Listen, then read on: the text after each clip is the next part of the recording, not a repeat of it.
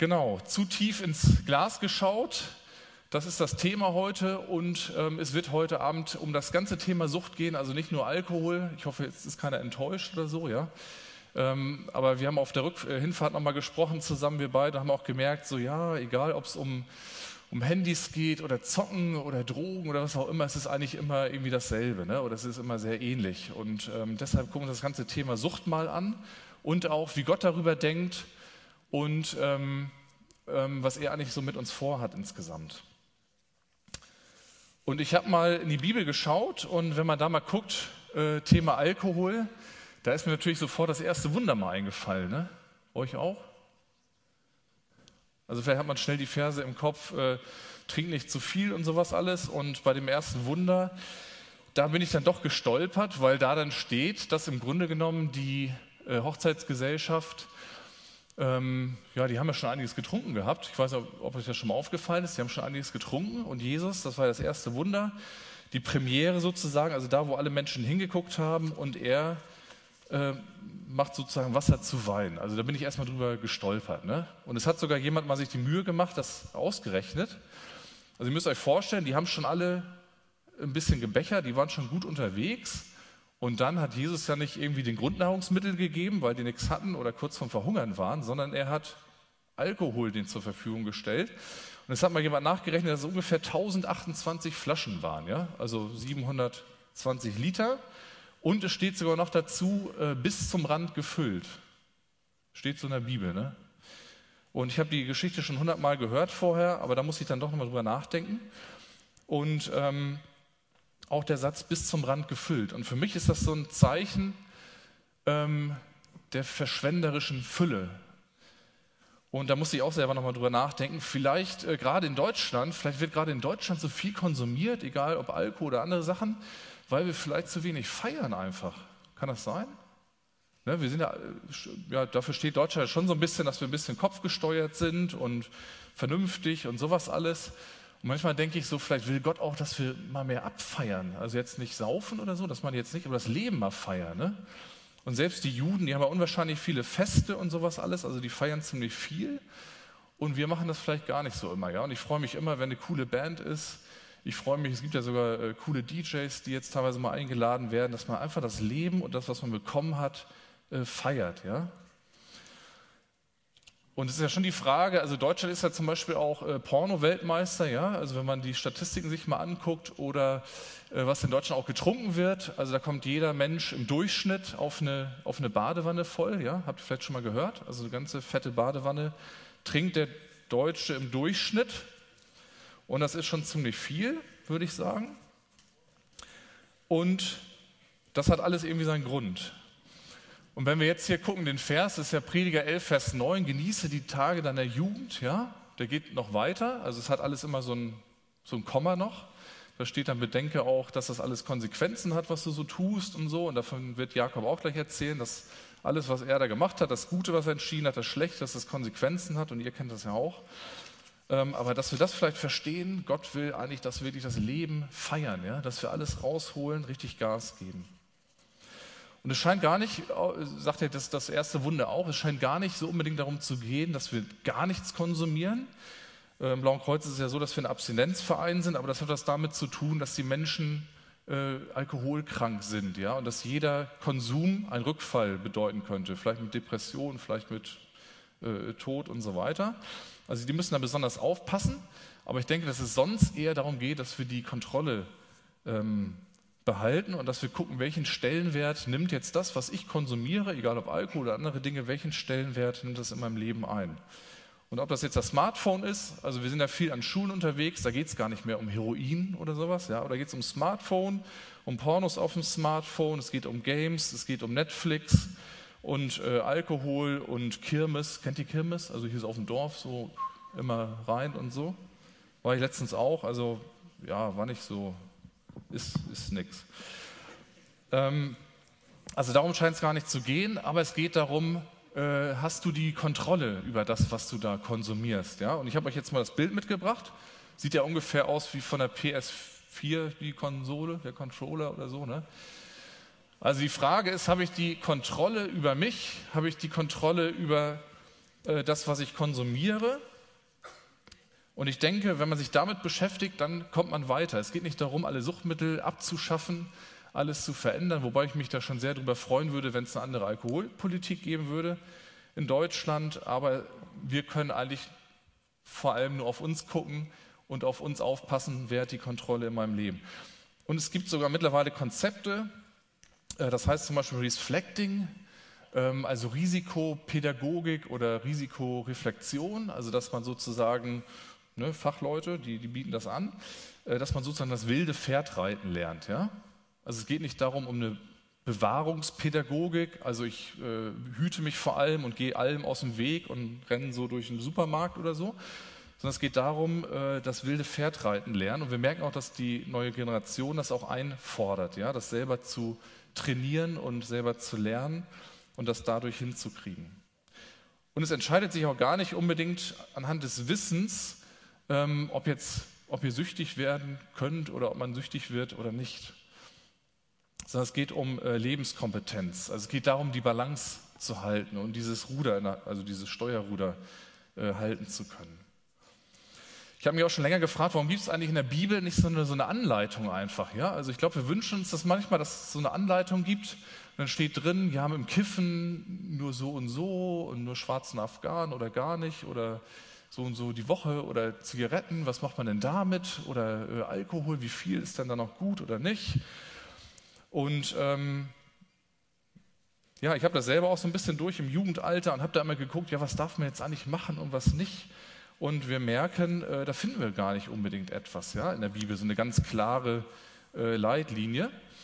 Und da habe ich mich auch gefragt, woran mag das liegen? Und ich äh, bin darauf gekommen, dass Gott uns vielleicht einfach in unserem Charakter stärken will, ja, uns in eine Eigenverantwortung reinführen will und äh, sagt, halt doch die Spannung mal aus. Ja? Es gibt ja zig Grauzonen in der, äh, in der Welt, also was, was wir hier erleben. Und er sagt, halt doch mal die Grauzone aus, halt doch mal aus, dass du äh, nicht von dieser Welt bist, aber mitten in dieser Welt drin lebst. Ja? Und halt das doch mal aus. Und ich glaube, Gott, der war schon immer für Charakterbildung, also dass wir in diese Eigenverantwortung reingehen und äh, Entscheidungen treffen müssen, Spannung aushalten müssen und das stärkt unseren Charakter.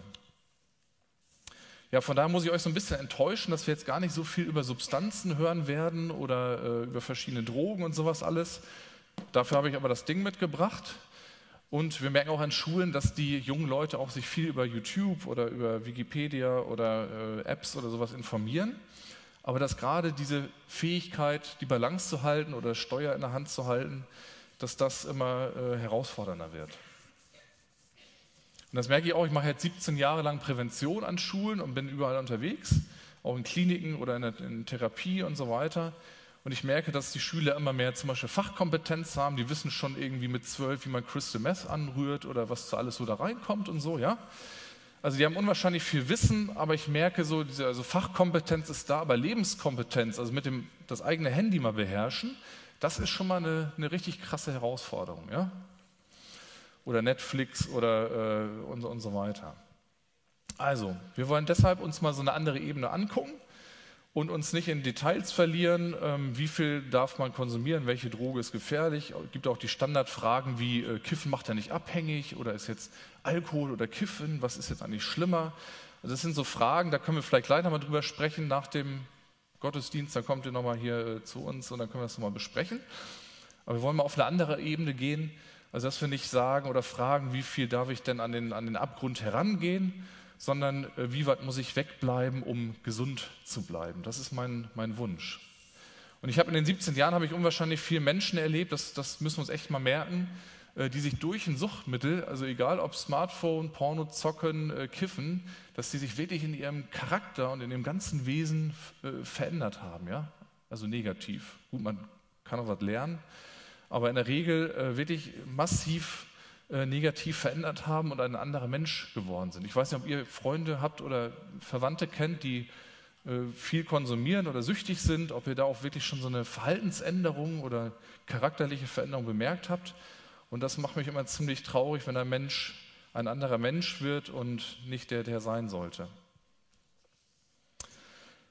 Genau, ich habe noch mal ein Bild mitgebracht, sieht so ähnlich aus. Ich kenne nämlich jemanden, der ganz lange süchtig war und viel konsumiert hat. und der jetzt äh, bei Riesenveranstaltungen unterwegs ist, also auch vor 2.000, 3.000 Leuten spricht und sein Motto, also so Prävention macht und sein Motto ist halt, werde dein eigener Pilot. Und das finde ich ein tolles Motto, auch ein schönes Bild, ähm, dass du dich nicht fremdbestimmen lässt von einem Gerät, also von einem Objekt, ja, oder von einer Substanz, das sind alles Objekte. Wieso, wieso darf mich ein Objekt, ein Gerät oder sowas, wieso darf mich das verändern? Ja, nee, ich, ich bin der Pilot. Ich äh, habe das Steuer in der Hand, ich fliege durchs Leben. Und dann stellst du auch andere Fragen. Dann fragst du dich auch irgendwann, äh, bin ich überhaupt ich, wenn ich süchtig bin, ja? Also bin ich das dann eigentlich noch? Oder kann ich mein Potenzial überhaupt voll äh, ausleben? Und äh, jeder, der richtig süchtig wird, der hat ja auch viel äh, mit, mit Lüge oder schnell mit, mit Heimlichkeiten oder Bagatellisierung zu tun. Also man macht auch immer Dinge, die man äh, gar nicht vom Gewissen oder vom Herzen her gar nicht machen will. Also das heißt, es kommen auch die ersten Konflikte mit mir selbst, also gegenüber mir selber, gegenüber meinen Mitmenschen, weil ich die vielleicht belüge, gegenüber Gott und so weiter. Und Gott braucht mich zu 100 Prozent. Und guckt auch einfach, welchen Stellenwert äh, hat vielleicht etwas in deinem Leben eingenommen. Muss dazu sagen, bei einer Sucht ist es ja nie so, dass sich ein Mensch äh, bewusst dazu entscheidet. Also er sagt so, oh, ich habe die Vision, so vierte Klasse bin ich jetzt gerade, ich habe jetzt die Vision, ich will Crystal Meth abhängig werden. Das war der Erik Stehfest auch. Da kann man neun Tage wach bleiben. Das ist ja richtig cool. Also ich glaube nicht, dass da äh, irgendjemand so unterwegs ist und sagt, äh, ich will das ganz bewusst werden, sondern meistens fängt es an ähm, mit Abenteuerlust, mit Neugierde, mit Langeweile, Vielen ist das Leben einfach zu langweilig. Mit einem, bei ganz vielen auch ein Schmerz, ja, da ist ein Schmerz im Leben. Ich weiß gar nicht, was das ist, aber es tut unwahrscheinlich weh. Ich habe was Schlimmes erlebt. Ähm, vielleicht auch Gruppenzwang. Und es entwickelt sich ein ganz schleichender Prozess, so ein kaum spürbarer Prozess. Und diesen Prozess bezahlen äh, pro Jahr in Deutschland 200.000 Menschen mit ihrem Leben. Also ich finde, das ist immer so eine krasse Zahl einfach, ja. Und äh, also das sind die Raucher und die Menschen, die trinken, die dann anhand von, also nicht rauchen, dann fallen sie tot um, aber dann äh, Krebs, Depression, äh, Herzprobleme und so weiter. Ne? Also 200.000 Menschen im Jahr, das sind 550 äh, allein heute und sind schon fast eine Stunde dabei oder hier 23 allein in dieser Stunde. Und das ist für mich eine Zahl, die irgendwie kaum zu akzeptieren ist. Ha. Geht noch was. Das ist schön. Also, das sind äh, auch Fakten. Es fängt meistens äh, äh, schleichend an oder, oder harmlos vielleicht auch irgendwie oder mit Experimentierfreude. Und ähm, ihr seid ja, viele von euch sind ja auch im Alter, wo man, äh, denke ich, besonders experimentierfreudig ist. Ich kenne es auch noch von früher. Und ähm, das ist ja auch ein bisschen fies, weil im Grunde genommen zwei äh, Fakten einfach zusammentreffen. Also man ist in einer ganz spannenden Phase, man hat nicht so viel Bock auf die Eltern vielleicht, ist gerade ein bisschen rebellisch unterwegs, hinterfragt sowieso alles, ist auf Identitätssuche, vielleicht noch Pubertät seid ihr schon draußen, ne? glaube ich. Die meisten, ja, sonst ist man so ein bisschen gaga und so im Kopf. So, und dann äh, gleichzeitig noch ganz viel Abenteuerlust, Experimentierfreudigkeit und äh, äh Neugierde und so weiter. Und dann ähm, passt das manchmal wie äh, der Topf auf dem Deckel mit den, mit den Drogen oder so. Ne? Und schade dabei ist im Grunde genommen, dass Gott uns von der Schöpfung aus an, im Grunde genommen mit einem totalen guten, äh, ich sage jetzt mal in Anführungsstrichen, Drogencocktail ausgestattet hat. Ja? Also er hat uns ganz viel äh, Hormone gegeben, dass wir, wenn wir die gut einsetzen und vernünftig, dass wir unwahrscheinlich viel coole Dinge erleben können. Bis hin zum, wer schon mal Bungee Schon mal Bungee Jumping gemacht oder Fallschirm?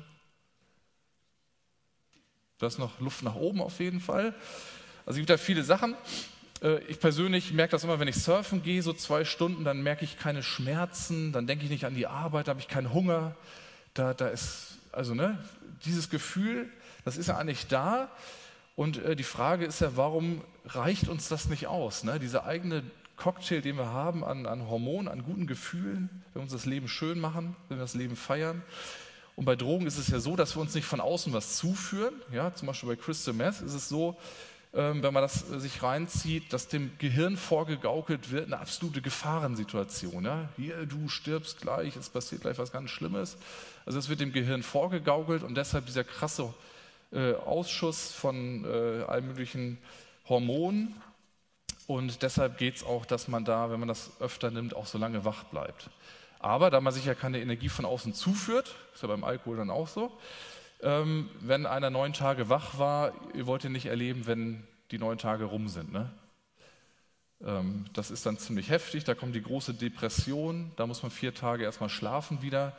Ähm, also deshalb funktioniert das mit der Droge nicht.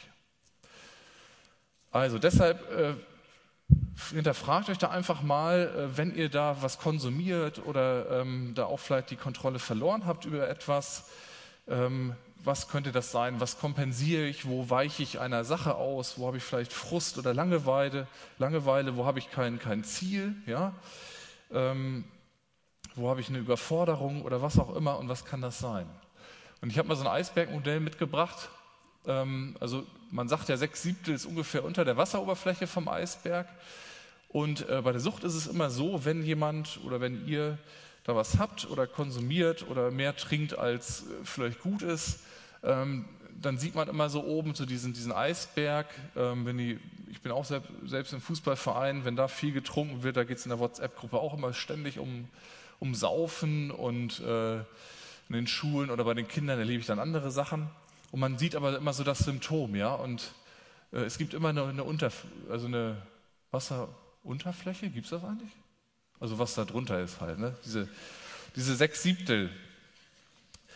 Und äh, guckt da bitte wirklich hin. Und auch wenn ihr jemanden habt, einen Freund, der vielleicht äh, kifft oder trinkt oder zockt oder was auch immer, oder zu viel äh, Pornos guckt oder was auch immer, einfach mal nachgucken, was könnte drunter sein. Nicht nur die ganze Zeit über die Substanz reden, wie viel und wie viel THC-Gehalt und ist das rein oder gut oder wie viel Kuxen oder was, sondern guckt, stellt doch mal andere Fragen, ja, oder stellt euch die selber. Also was ist da unten los äh, in dem unteren Bereich, äh, dass ich das so machen muss oder so mache und ähm, kann euch auch helfen bei Freunden oder bei Eltern. Und geht äh, direkt ähm, Genau, lasst die Symptombehandlung sein, sondern geht direkt ans Eingemachte. Ihr kennt das ja vielleicht vom Zahnarzt, da muss man direkt an die, an die Wurzel oder an die Ursache und nicht irgendwie oben was drüber schmieren. Das bringt nichts. Und ich möchte euch besonders ermutigen dazu, ähm, weil wir heutzutage in einer süchtigen Gesellschaft leben. Also ich habe da auch so ein bisschen, äh, sage ich mal, kleinen Moment. Könnt ihr das Bild schon mal angucken so lange?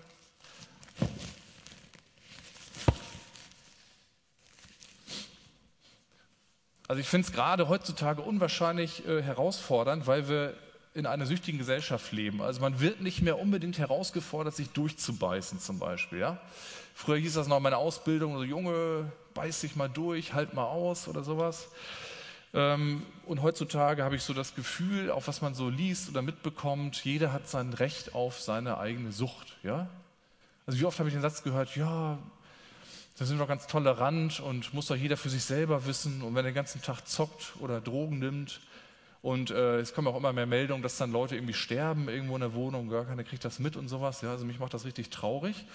Aber wir leben, muss man wissen, wir leben in einer süchtigen Gesellschaft. Ist völlig okay, wenn man schwierige Situationen bewältigt mit irgendwelchen Substanzen oder mit, mit Streaming ohne Ende oder was auch immer.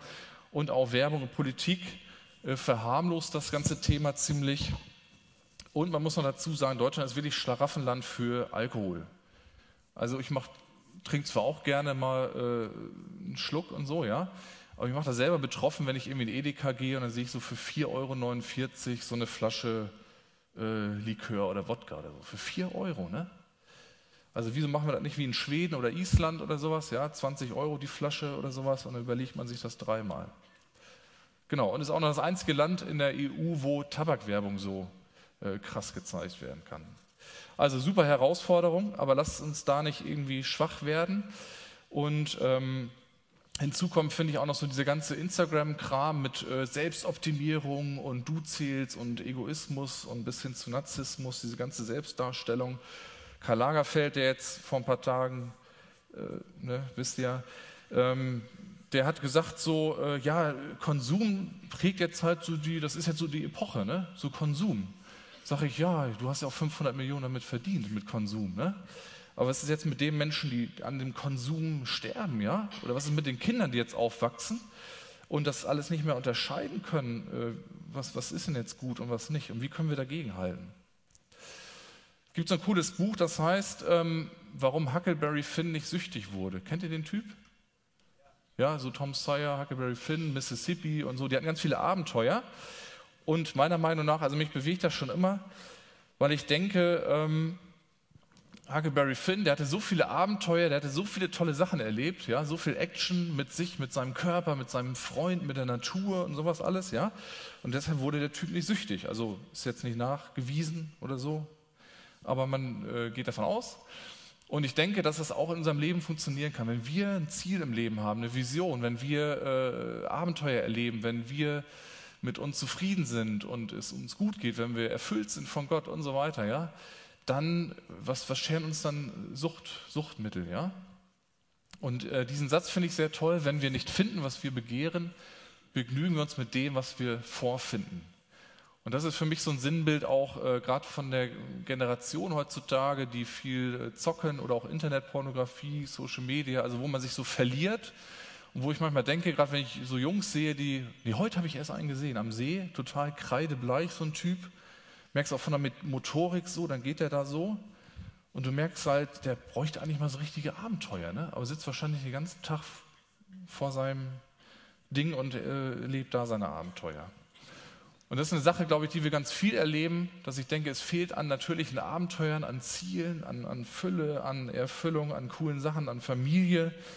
Ähm, da geht ja auch immer mehr äh, auseinander, Abenteuer in der Natur und so weiter, wo man diese Dinge erlebt. Und das Beste ist im Grunde genommen, so zufrieden zu sein und glücklich und erfüllt, dass man gar keine Suchtmittel braucht. Es sagt auch jemand, äh, ich kenne so einen, äh, so einen Motivationstrainer, der ist in Deutschland gerade viel unterwegs, habe auch sein Buch gelesen und der sagt, du sollst deine, klingt jetzt ein bisschen komisch, aber du sollst deine eigene Droge werden, ja? Und dann brauchst du gar nichts. Klingt jetzt erstmal ein bisschen komisch, vielleicht jetzt auch in dem Kontext von heute Abend, aber muss da vielleicht hinterkommen, wenn du alles rausholst in deinem Leben, alles, was du drauf hast, ja?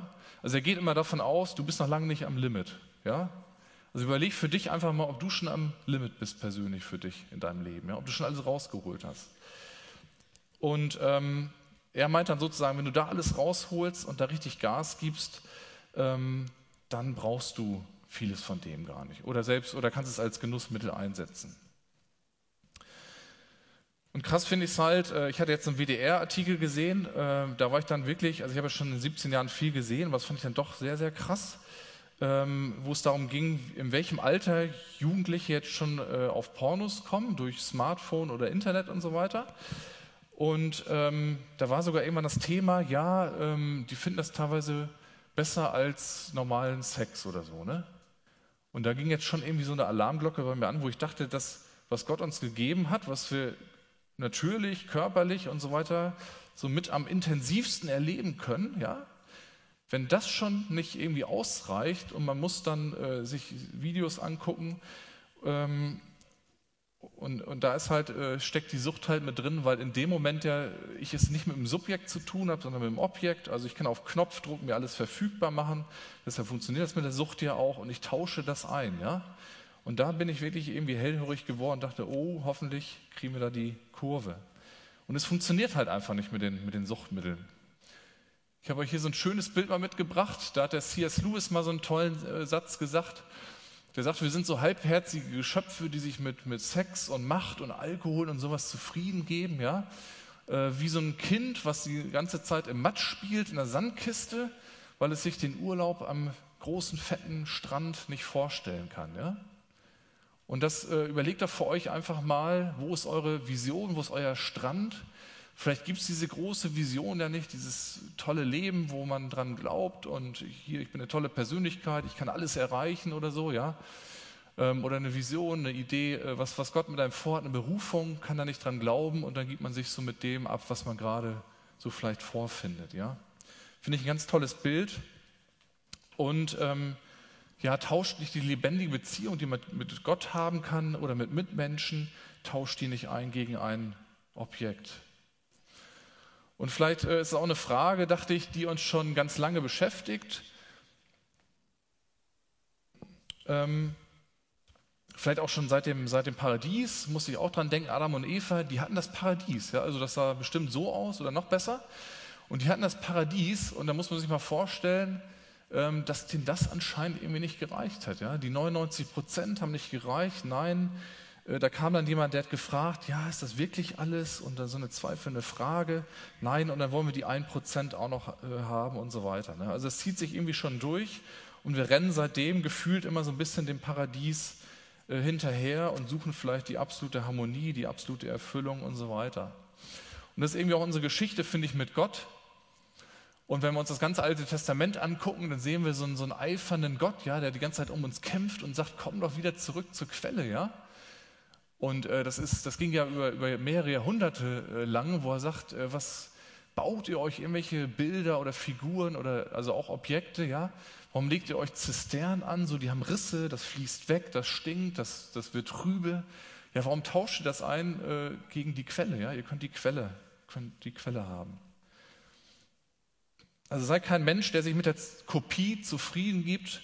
Man kann auch sagen, mit der Synthetik, ja, warum nimmt man was Synthetisches, eine Kopie, wenn man das Original haben kann?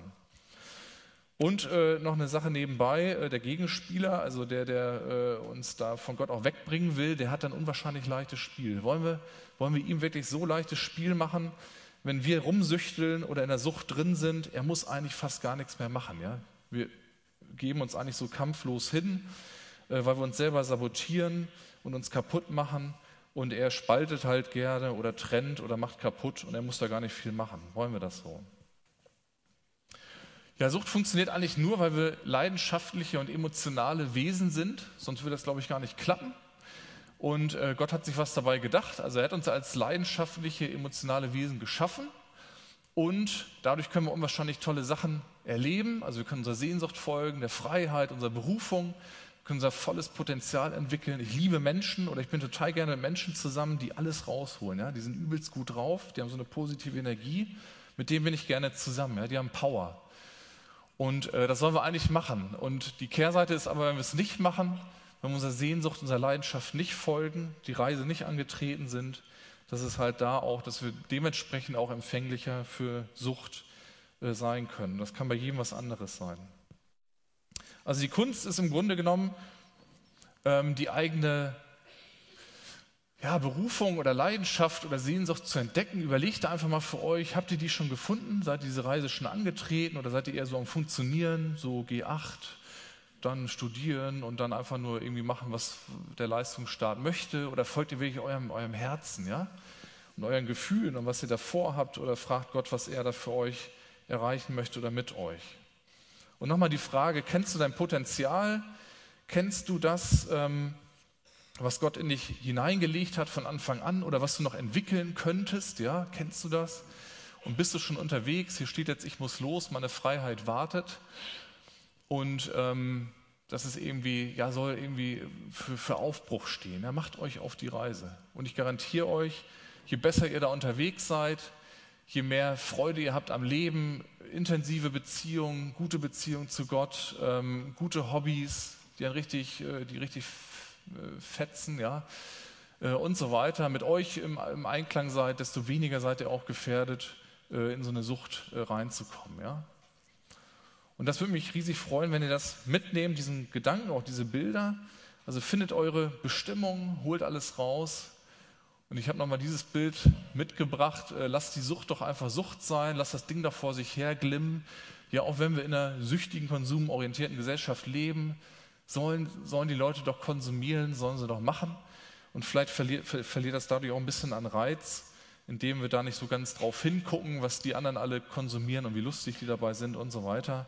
Äh, lasst uns unserem Herzen da wirklich folgen. Ja, zum Schluss würde ich euch gerne noch äh, so ein ganz tolles Bild einfach mitgeben. Ich habe äh, lange überlegt, was ähm, könnte so ein, so ein Bild sein, was besonders hängen bleiben soll, auch heute Abend. Und irgendwann lief dann so ein Lied im Radio oder ich habe es auf YouTube gesehen, weiß ich jetzt nicht, von dem Tom Walker. Und äh, das kennt ihr sicherlich. Ähm, gucken wir uns gleich mal an. Und das hat mich irgendwie nicht mehr losgelassen. Also es geht ja darum, dass der Tom Walker, der das Lied gemacht hat, schon mal einen Menschen, den Freund, wirklich an, an Drogen verloren hat, also ist gestorben. Und jetzt hat er halt wieder einen Freund, der wieder Drogen nimmt und ähm, wo er auch merkt, so ja, ich habe keine, keinen Zugriff mehr auf diesen Menschen, ja, der, der, der, der macht da sein Ding, gleich sehen wir so ein Bötchen, der schippert da rum, völlig ziellos, orientierungslos. Ich habe keine Macht, ja.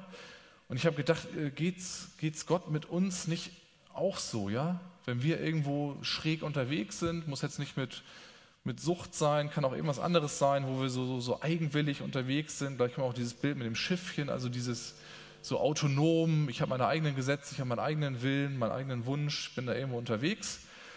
Und äh, Sucht kann uns ja auch von Gott wegziehen. Ja? Und dann ähm, ist es einfach krass, in diesem Lied gleich zu sehen, wie verzweifelt er das auch so singt und mit wie viel Emotion. Und er um diesen Menschen kämpft, aber er kann nichts weiter machen, als so am Ufer zu stehen und zu sagen, ich warte auf dich jeden Tag. Ja? Also mir fällt auch die Geschichte vom verlorenen Sohn dazu ein, ja, der Vater, der jeden Tag so, so da steht und sagt, egal was passiert ist, egal was du gemacht hast, egal was gewesen ist, es ist bezahlt, es ist erledigt. Jesus hat das für dich gemacht. Äh, kannst jeden Tag kommen, hält die Arme offen. Und äh, nebenbei ist mir auch noch, fand ich interessant, ich habe auch überlegt, was, wo gibt es denn das Wort Sucht eigentlich in der Bibel? Und da sind mir nur zwei Wörter eingefallen. Und zwar Eifersucht und Sehnsucht, ja. Und habe überlegt, warum stecken jetzt die Wörter da drin? Ne? Und beides sind Zustände, wo ich mich nach irgendwas ausstrecke oder sehne, aber nicht weiß, wird mir das erfüllt und und passiert das und bekomme ich da was zurück und, und sowas. Ja, also so ein, so ein Zustand der Spannung. Und ähm, ich finde, das passt gut irgendwie zu der Situation auch zwischen Gott und uns, wo, wo Gott vielleicht hofft und auf uns wartet und um uns kämpft und nicht weiß, ob wir zurückkommen. Ähm, aber fand ich interessant, dass diese beiden Wörter äh, in der Bibel stehen und macht auch deutlich, dass wir wirklich äh, Nebenbilder sind von Gott. Ne? Also dass es da um, um Gefühle geht. Also Eifersucht ist eine, eine schmerzhafte Emotion, ja? also wo wirklich ein Mensch oder halt Gott um uns äh, ringt und uns unbedingt haben möchte. Und ich habe es auch selber erlebt, also meine Tante hat selber mal Drogen genommen und da habe ich es immer mitbekommen, wie meine Eltern oder Großeltern dann gebetet haben und gerungen haben. In der Therapiezeit, wo ich als Therapeut gearbeitet habe, habe ich es oft erlebt, haben es viele Menschen geschafft, aber viele sind auch rumgeeiert und fünfmal stand ich auch am, am Grab, also wo Menschen dann äh, beerdigen mussten, die in eurem Alter waren oder äh, Anfang 20 und äh, auch den Menschen, den ich heute mitnehmen wollte, bevor ich Jakob gefragt habe, der ist auch ein paar Tage vorher noch mit, mit Spice äh, rückfällig geworden und das ist so die Realität einfach. Ne? Das ist einfach die krasse Realität. Und das, äh, da habe ich auch äh, oft Schmerzen gehabt oder musste das aushalten und ähm, war auch wirklich frustrierend manchmal. Ähm, aber dann gibt es auch so einfach krasse Beispiele wie Jakob oder auch andere, äh, die jetzt Kinder haben, die es geschafft haben, die die richtigen Entscheidungen getroffen haben, die sich auf den, den Ruf von Gott äh, sich eingelassen haben. Ne? Und äh, das berührt mich unwahrscheinlich. Und ähm, genau, ich würde sagen, wir gucken uns jetzt den Clip mal an und würde euch einfach bitten, dass ihr das unter dem Aspekt mal seht. Also einmal ein Mensch kämpft um einen Mitmenschen, den er an, der, an die Sucht verloren hat ja, wo ein Mensch ähm, da unterwegs ist und vielleicht auch aus der Sicht, äh, wie Gott um uns kämpft, wenn wir irgendwo einwillig äh, unterwegs sind oder süchteln und ihm dadurch auch nicht mit der vollen Power zur Verfügung stehen.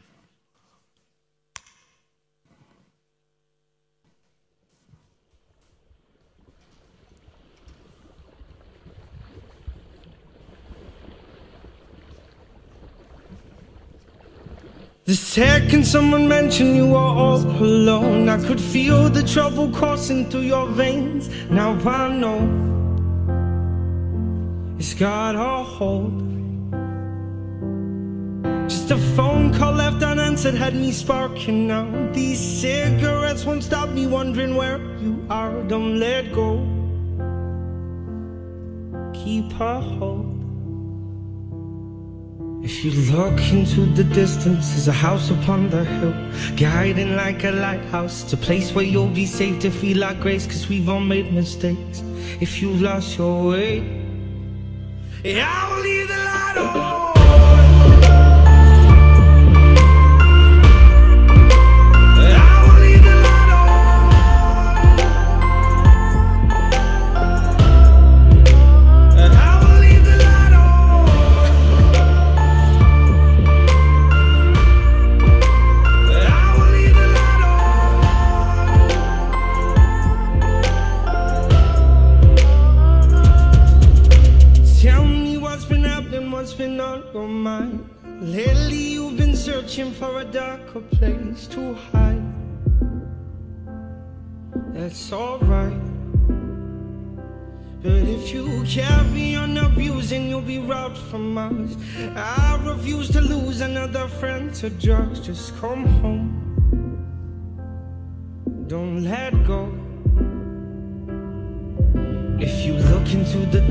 There's a house upon the hill, guiding like a lighthouse. It's a place where you'll be safe to feel our grace, cause we've all made mistakes. If you've lost your way, I will leave the light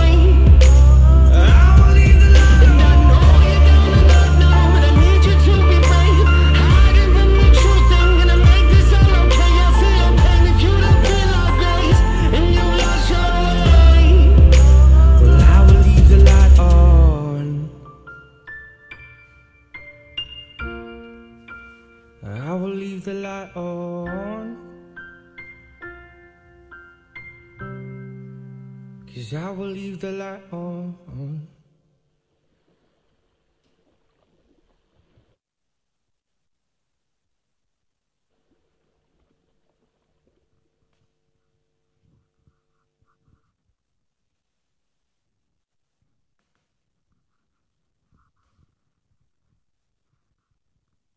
Ja, ich hoffe, die Emotion ist wirklich rübergekommen. Also wie Gott um uns wirklich kämpft und zurückhaben will, ja, wenn wir irgendwo rumschippern. Wir wollen das jetzt ganz praktisch nochmal hören äh, vom, vom Jakob.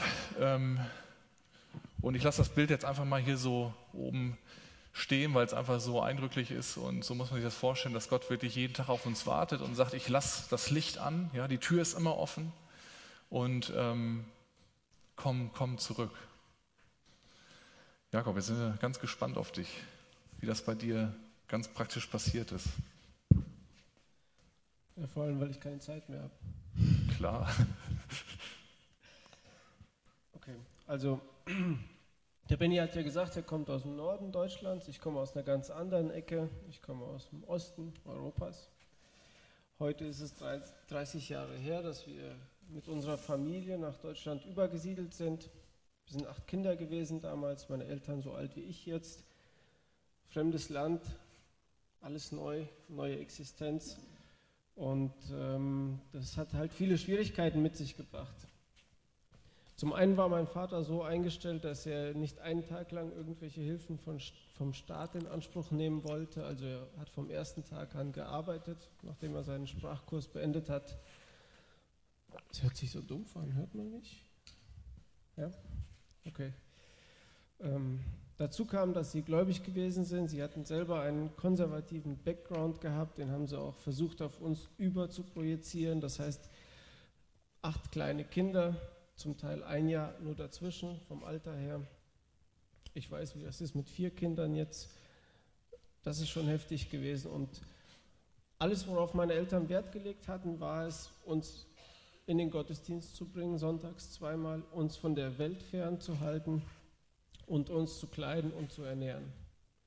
Dadurch ist halt vieles auf der Strecke geblieben, viel Aufklärung und viel vielleicht Erziehung. Jetzt hat sich was geändert. Konnte man das hören, was ich bis jetzt gesagt habe? Okay.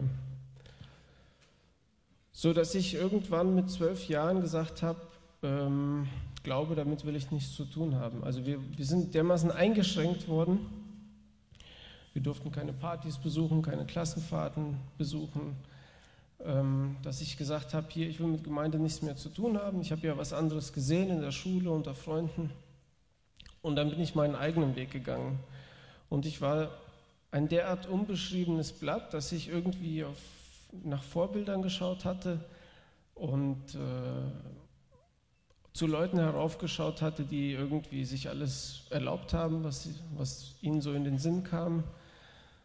Ich hatte Hollywood als Vorbild genommen. Ich hatte wirklich geglaubt, was die da zeigen im Fernsehen.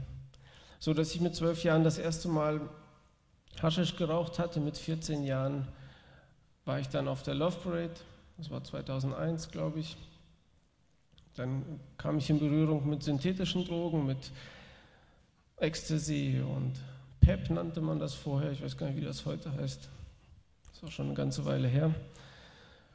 Und so begann sich das Rad zu drehen. Ich äh, wollte Freiheit leben. Ich habe mir von niemandem mehr reinreden lassen. Ich habe nur noch konsumiert. Ich war nicht gleich süchtig. Viele sagen auch, ja, Kiffen macht nicht gleich süchtig. Aber ich habe mich am ersten Tag schon dafür entschieden, immer high zu sein. Weil mit einem Mal bin ich in eine andere Welt abgetaucht, die ja, so viel entspannter, so viel unkomplizierter zu sein schien für mich damals aus meiner Sicht. Jo, um dieses Leben leben zu können, musste ich irgendwie an Geld kommen. Anfangs haben wir noch gejobbt, gearbeitet. Später ging das nicht mehr. Dann war die Motivation nicht da, die Zeit und die Kraft auch nicht da, sodass man dann automatisch in die Kriminalität gesunken ist. Ich, hatte, ich war ein guter Realschüler eigentlich gewesen, hatte dann die Schule mit Ach und Krach mit einem Hauptschulabschluss verlassen, weil ich dann auf nichts mehr Bock hatte, sondern nur noch auf meine Partys. Die Leute um mich herum, die hatten immer nur Wochenends gefeiert. Ich hatte geguckt, dass ich die ganze Woche über irgendwie voll gedröhnt sein kann. Und irgendwie hatte ich mir da viel versprochen. Und anfangs schien es auch ganz gut zu sein. Durch die Beschaffungskriminalität hatte ich irgendwie so mein eigenes Geschäftchen aufgebaut, hatte äh, nie eigentlich gestohlen oder jemanden überfallen oder so, aber ich hatte die Sachen, die die Leute angeschleppt hatten, weil sie keine Drogen bezahlen konnten, die hatte ich dann vermarktet. Also so eine Art Hehlerfunktion eingenommen. Und es lief so gut, von 12 bis 20, dass ich äh, wirklich gedacht hatte, wir saßen mit unseren Jungs so in den Autos und dachten, ja, wir werden irgendwann mal Boote besitzen und Häuser besitzen und ein gutes Leben führen. Und irgendwie wollte ich nicht wahrhaben, obwohl ich das schon gemerkt hatte, dass ich mit der Zeit wirklich süchtig wurde. Also ich konnte morgens, mit 16 konnte ich morgens mit keinem mehr reden, ehe ich eine Bon geraucht hatte, gekifft hatte. Und der Körper ist ja nun mal so, dass äh, man nie auf einer Dosis die gleiche Wirkung hat, sondern man muss die immer steigern, um irgendwie den gleichen Kick zu bekommen.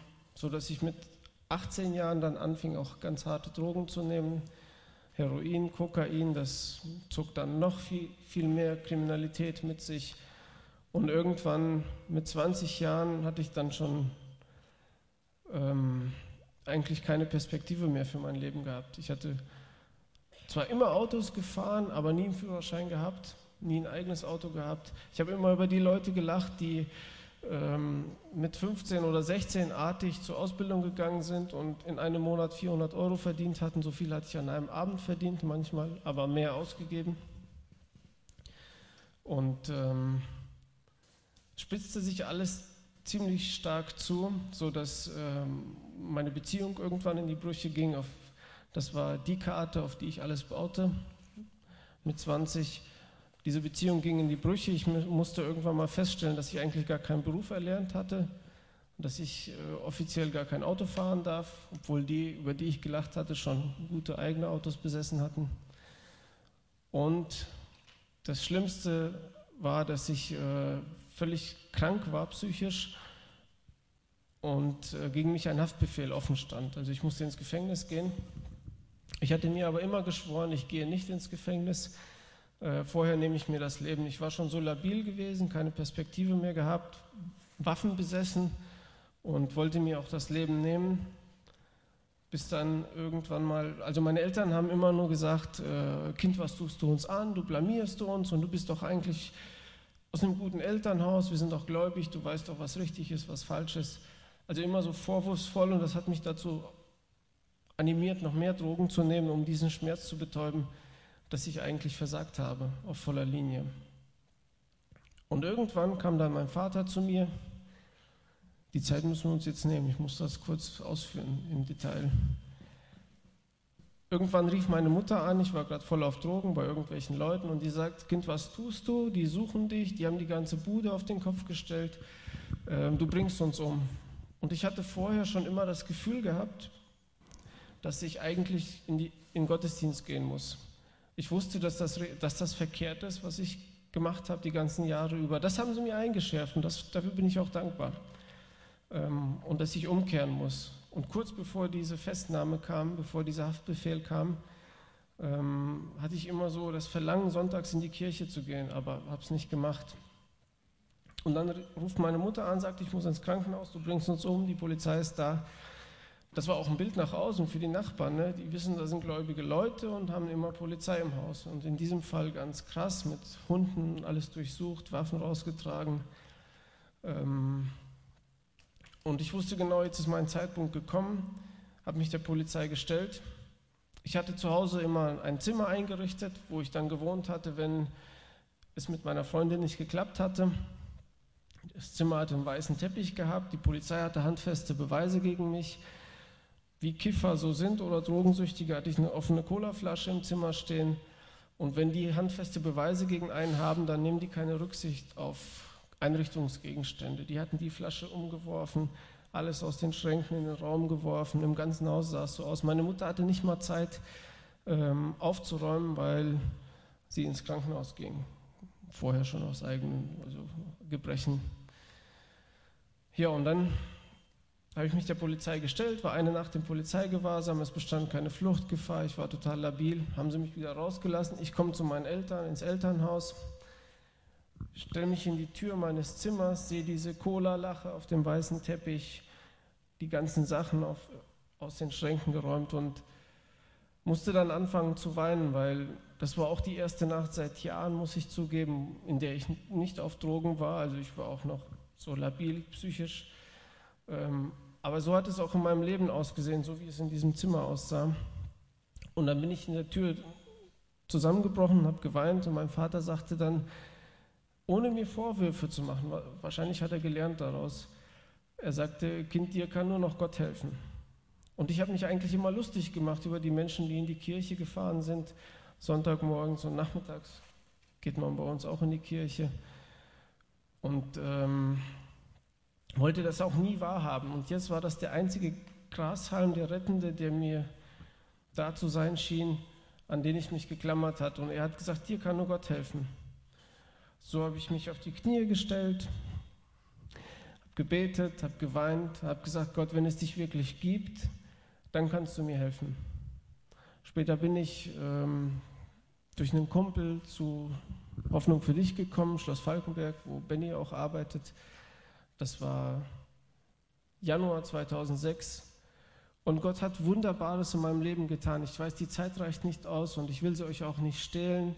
Deswegen will ich im Detail nicht darauf eingehen. Wir haben nachher noch die Möglichkeit, Fragen zu stellen. Aber Gott hat mein Leben vom Kopf auf die Beine gestellt. Alles, was ich mir immer gewünscht hatte, eine eigene Familie, einen Beruf, ich bin Schreiner vom Beruf, ähm, ein eigenes Zuhause, hat Gott mir geschenkt. Aber zuallererst ging es ihm um meine Seele, die er geheilt hat. Als ich gemerkt hatte oder als man mir gesagt hat, hey, äh, du bist eigentlich eine einzigartige Schöpfung von Gott gewollt, es steckt so viel Potenzial in dir, ähm, du bist geliebt, dann brauchte ich die Drogen auch nicht mehr. Und auch ja, den Alkohol und die Zigaretten auch nicht mehr. Also wir sind ja immer auf der Suche, wie Benny das schon gesagt hatte, und wenn wir das nicht finden, wonach wir wirklich suchen, nämlich diese Erfüllung, dann geben wir uns zufrieden mit dem, was wir haben. Und das habe ich getan. Und ich dachte eigentlich immer, dass mein Leben richtig cool ist. Ich hatte viele Leute um mich herum gehabt, die hatten mich irgendwie geehrt, weil sie immer abhängig waren von mir. Ähm, und ich dachte, irgendwie habe ich so viel von der Welt gesehen. Später musste ich feststellen, dass ich erst mit 21 Jahren zum ersten Mal das Meer gesehen hatte. Erstmal das Leben richtig genießen konnte, gesunde Beziehungen führen konnte, denn alles, was ich an Beziehungen gehabt hatte, waren Geschäftsbeziehungen oder Zweckgemeinschaften oder sowas. Jedenfalls ist es so gekommen, dass die Leute, die mit mir zusammen unterwegs waren früher, davon haben wir fünf, auch fünf zu Grabe getragen schon. Ne? Und daran will ich einfach deutlich machen, dass Gott eigentlich wirklich große Wunder tun kann, wenn man sich ihm ganz anvertraut, dass er in meinem Leben ein großes Wunder getan hat, eins nach dem anderen eigentlich. Und ähm, wenn man seinem Ruf nicht folgt, dass es auch anders enden kann, das habe ich an meinen Freunden auch gesehen. Kurzum könnte man sagen eigentlich, dass ich die, die Geschichte des verlorenen Sohnes an eigenem Leibe erfahren habe. Also ich habe es zu Hause nicht ausgehalten, weil ich die Liebe meiner Eltern zu mir gar nicht richtig definieren und verstehen konnte. Bin ausgebrochen und bin in diesem Trog gelandet, in dem der verlorene Sohn gelandet ist und mit den Schweinen gegessen hat. Und wurde dann vom Vater aufgenommen. Nichts anderes, ist immer das Gleiche. Ja, vielen Dank.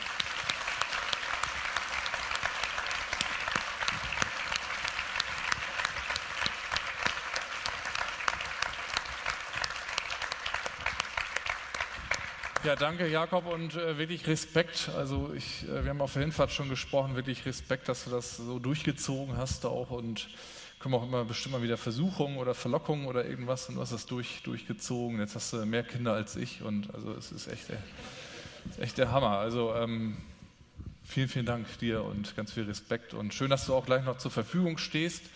Ähm, wir sind dann bei dem, ich glaube bei unserem Stand, ne?